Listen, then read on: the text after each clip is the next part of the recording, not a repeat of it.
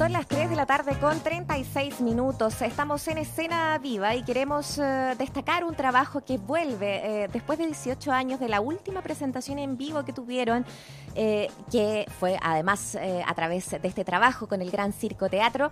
Popol Vuh, una obra emblemática de Andrés Pérez y que este próximo miércoles 16 y jueves 17 de septiembre estarán en la programación online del Teatro Nescafé de las Artes.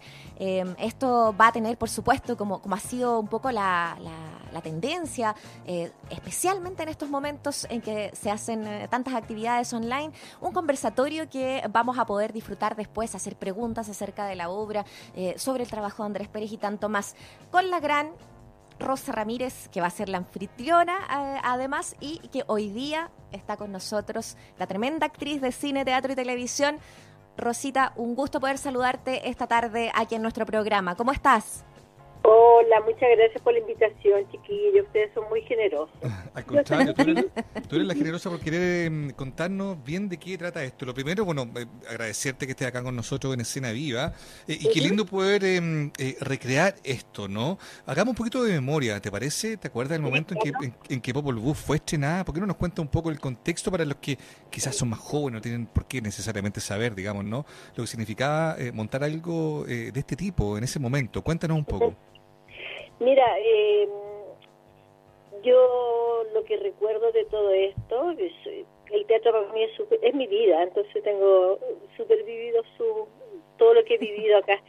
Me pasa que cuando empezamos con el Popol Vuh, me acuerdo que fue una de las primeras giras que hicimos fuera de Chile y cuando íbamos en el avión, el Pérez nos regaló entonces eh, el librito del Popol Vuh a cada uno de los integrantes para que lo empezáramos a leer porque era un un montaje que Andrea hace rato que, tenía ganas de, investigarlo.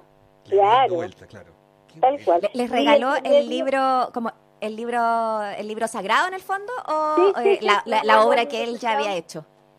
Eh, no, el libro sagrado es el libro que se compra en cualquier librería, eso todavía no ah, está pasado al teatro. Es el, libro sagrado de, los habitantes maya quiché.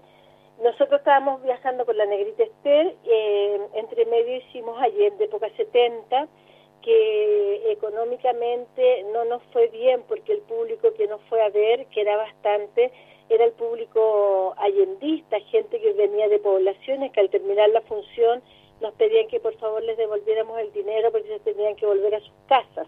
Entonces nos quedó en la siempre nos quedó las ganas de saber por qué una obra que estaba hecha con, con el mismo talento, con la, misma intención de la Negrester, por qué no, no gustaba, porque mira, ni siquiera es que no gustara, la gente no iba. Y nos dimos cuenta, porque somos bien, y nos, nos, quedamos con el problema hasta que tratamos de buscarle una solución. y empezamos a darnos cuenta que en verdad a nosotros los chilenos, por lo menos hasta ese minuto, estamos hablando del año 90, 91, 92, hasta ese momento a la gente, a nosotros se nos había enseñado y lo habíamos aprendido, que era mejor partir siempre con una página en blanco. O sea, todo el concepto de la memoria, de la historicidad, ojalá olvídalo. Y eso nos pasó con Allende, la gente no tenía ganas de, de ir a verlo. Sin embargo, cuando ese montaje lo presentamos fue porque al interior del equipo de trabajo nuestro los más jóvenes sí se preguntaban qué había significado la unidad popular para nuestro país. Los más viejos teníamos una mirada, pero nos bastaban varios libros. Y pasó, transcurrió el tiempo, hicimos dos obras de Shakespeare, porque ahí uno alimenta el oficio, y en ese intertanto, nuevamente llegó el Popol Vuh como un, gran aprendizaje en términos, que, en términos que el Popol Vuh, quienes lo recuerdan, quienes lo llevan a la memoria, es el pueblo. El pueblo de esta región eh, tiene por misión una vez al año recrear esta génesis. Y la génesis resulta y es posible que avance esta historia en la medida en que los hombres que son creados por los dioses y semidioses de aquella región tienen el concepto de la recordación, de la memoria y también de, de la veneración. Y ahí nos dimos cuenta que era una enseñanza para nosotros el, y por eso le pusimos tanto empeño en poder realizarla, pese que estábamos siempre con pocos recursos, pero la hicimos porque el concepto del recordar, de la memoria, es súper importante en un pueblo. Nosotros si partimos de cero, hay un montón de cosas que ya se avanzó y no lo, no lo vamos a saber. Y hay un montón de cosas que se desecharon porque no eran tan buenas para la colectividad y tampoco lo sabemos porque no lo tenemos no, lo tenemos registrado. Entonces esa fue una de las grandes enseñanzas del Popol Vuh para nosotros. Oye Rosa, eh, los que eh, eh, tuvieron la posibilidad de ver la obra, ¿no? La recuerdan como una fiesta, una cosa con, unos vestuarios también extraordinarios. Estaba leyendo un poco de historia. El estreno fue en Dinamarca el año 92 y acá en Chile eh, fue eh, el 20 de noviembre de ese año, del 92, en el Parque Forestal de Santiago, ¿no? También estuvieron en la, en la, Expo Sevilla, digamos, ¿no? Eh, en esa misma, eh, bueno, una época muy especial. A mí me gusta poner en contexto porque era un Chile que estaba despertando de la larga siesta de la dictadura, de siesta cultural, digamos, ¿no? Y, y, había una, una sensación también de ganas de ver cosas que fueran relevantes, que fueran importantes, ¿no? ¿Tiene recuerdo, por ejemplo, de ese estreno formal en el Forestal?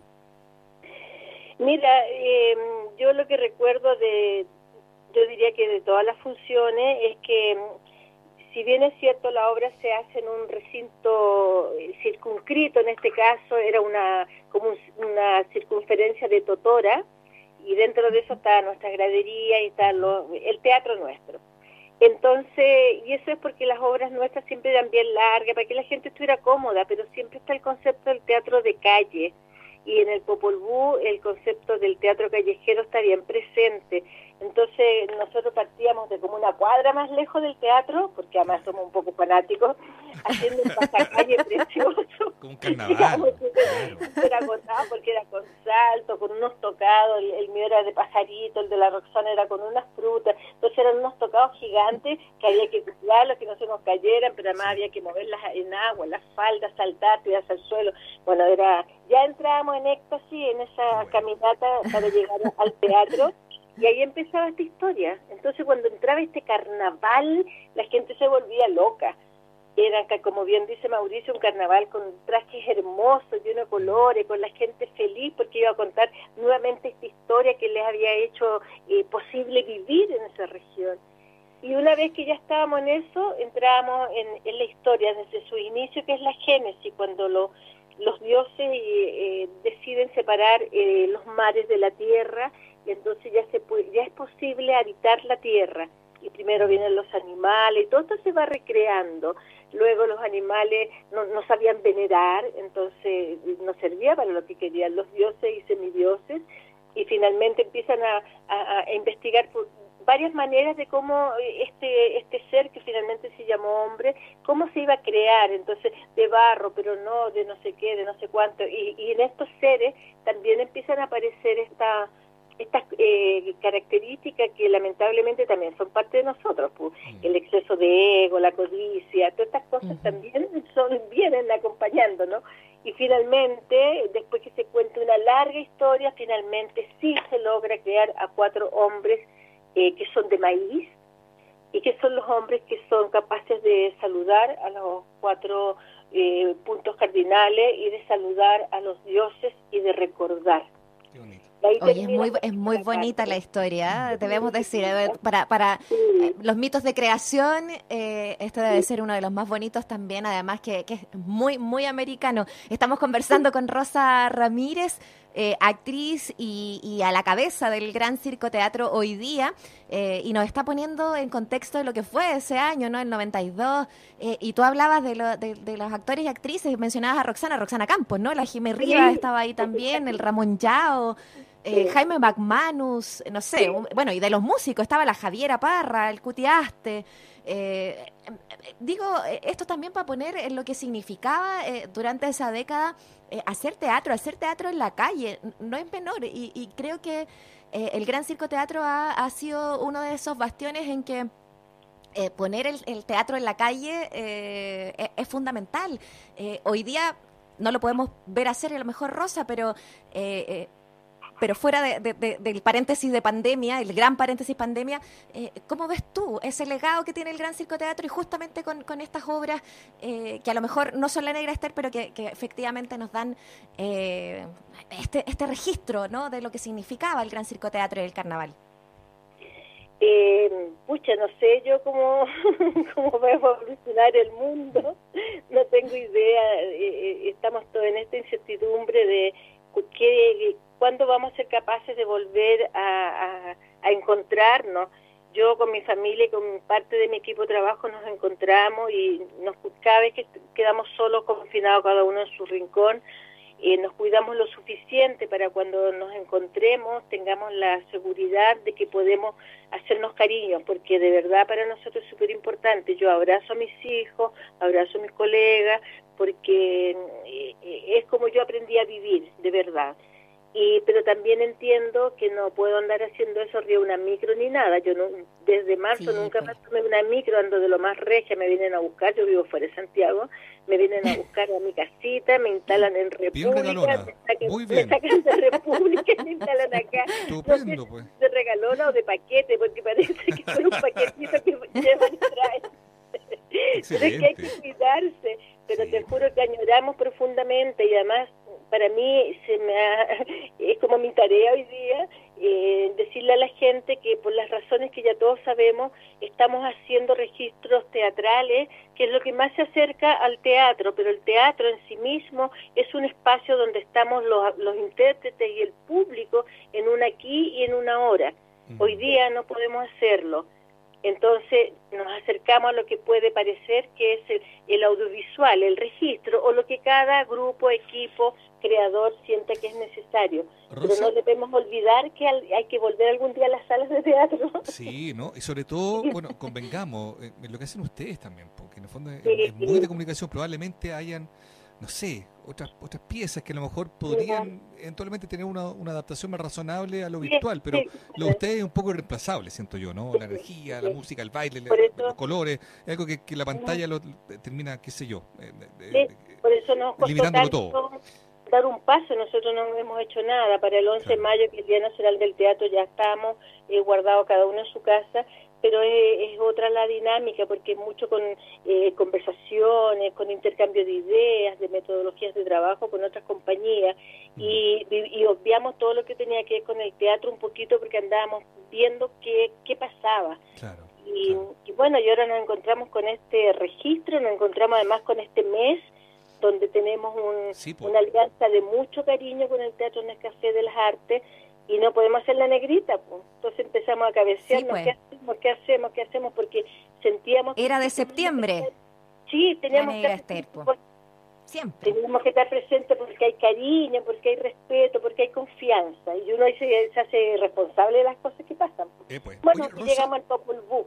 Me parece, expliquémosle a la gente que lo que va a pasar entonces es que uno se, se va a conectar y va a ver el registro, eh, un video de la época, ¿no? Y luego de cada función virtual, que es el registro, es el video de una presentación antigua, en el fondo va a haber conversatorio em, y, y, eso es lo que la gente se va a encontrar. Por ejemplo, el conversatorio del miércoles eh, va a estar la Paulina Toro, que es secretaria de la Fundación de, de, Andrés Pérez, está René Rosell, está el Queno Delgado, diseñador, Felipe Zavala, sonista, y va a conducir esa conversación usted, pues, Rosa Ramírez, el jueves 17.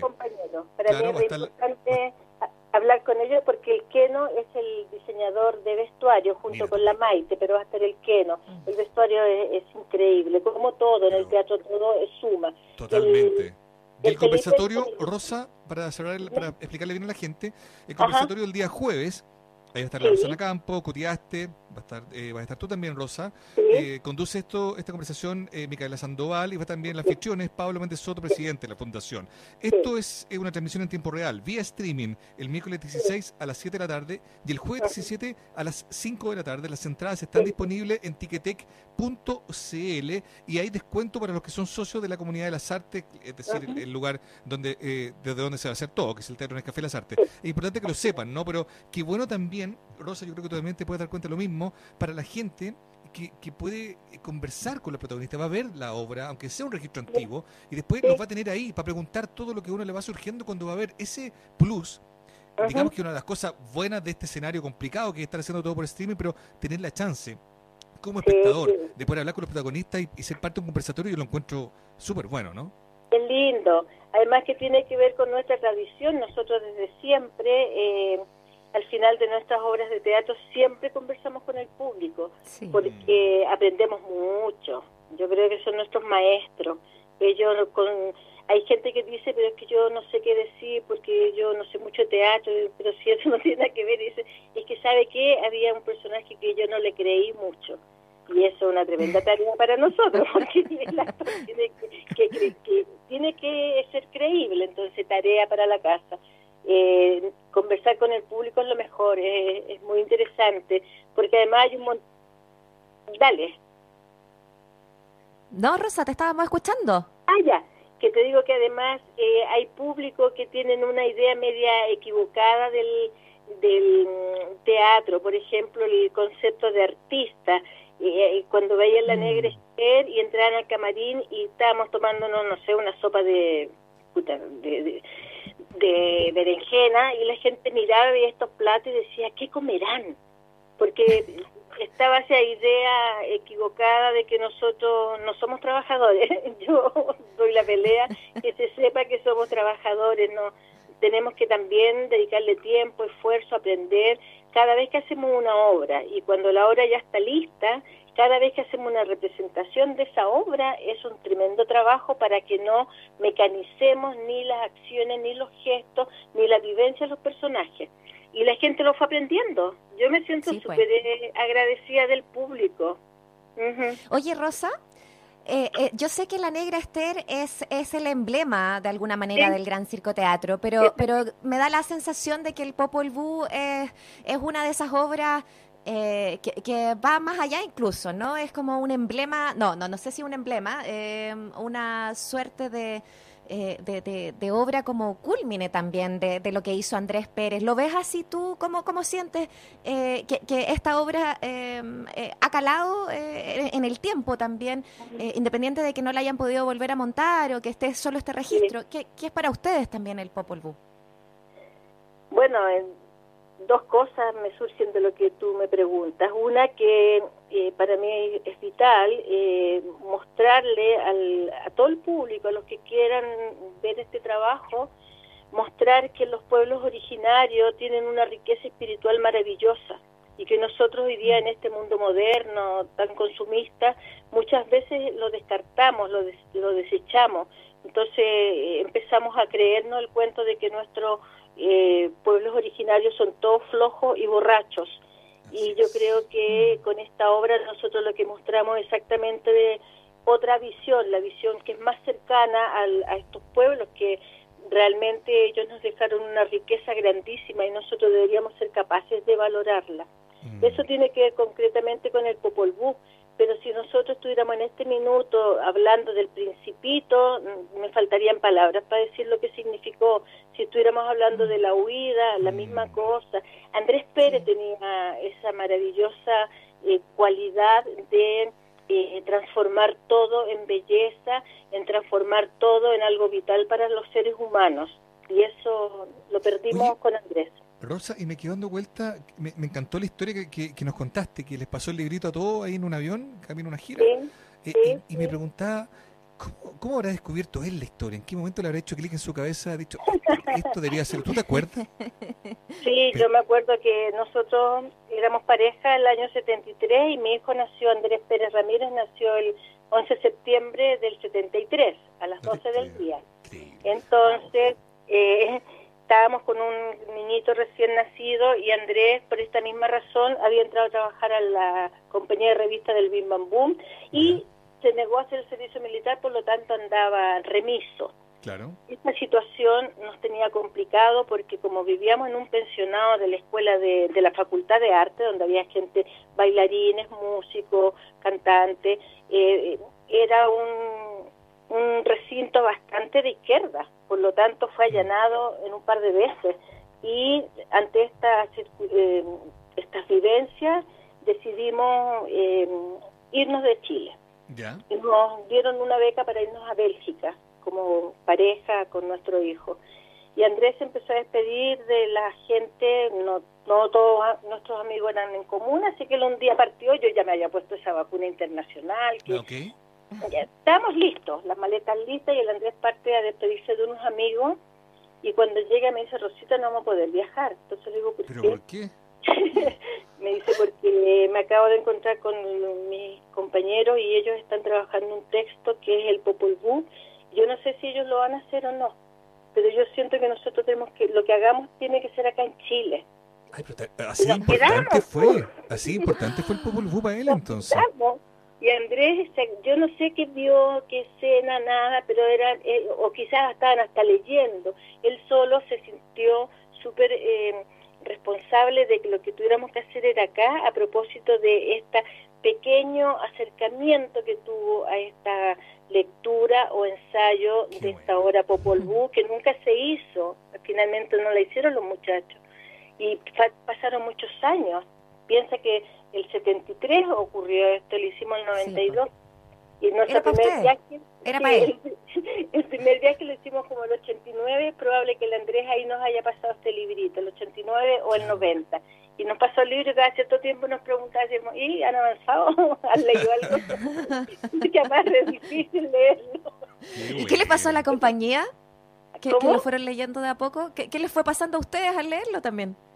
Eh, de todo, pues a veces andábamos súper angustiados porque encontrábamos que era súper difícil y en algún momento andábamos muertos de la risa porque decíamos, pero cállate, usaban zanco, lo dicen de otra manera, pero eran seres que se ponían eh, unas eh, proyecciones en las piernas para verse más altos. Son nuestros zancos. Pues. Entonces empezamos a darnos cuenta que, que además la vida había transcurrido mucho, pero parece que tampoco era tanto porque nuestra manera de acercarnos a a este rito que es el teatro, existía también en ello, en este rito que era el mantener viva la memoria de su pueblo.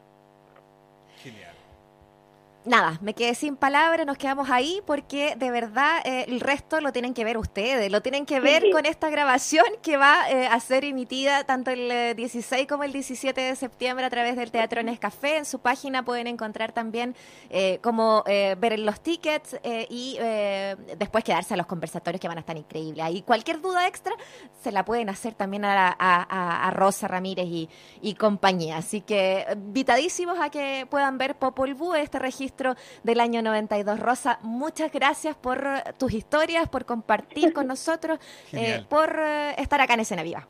Gracias, Rosa. Muy bien, Mauricio, muchas gracias. Un abrazo muy grande para ti. Igualmente. Abrazo. Abrazo.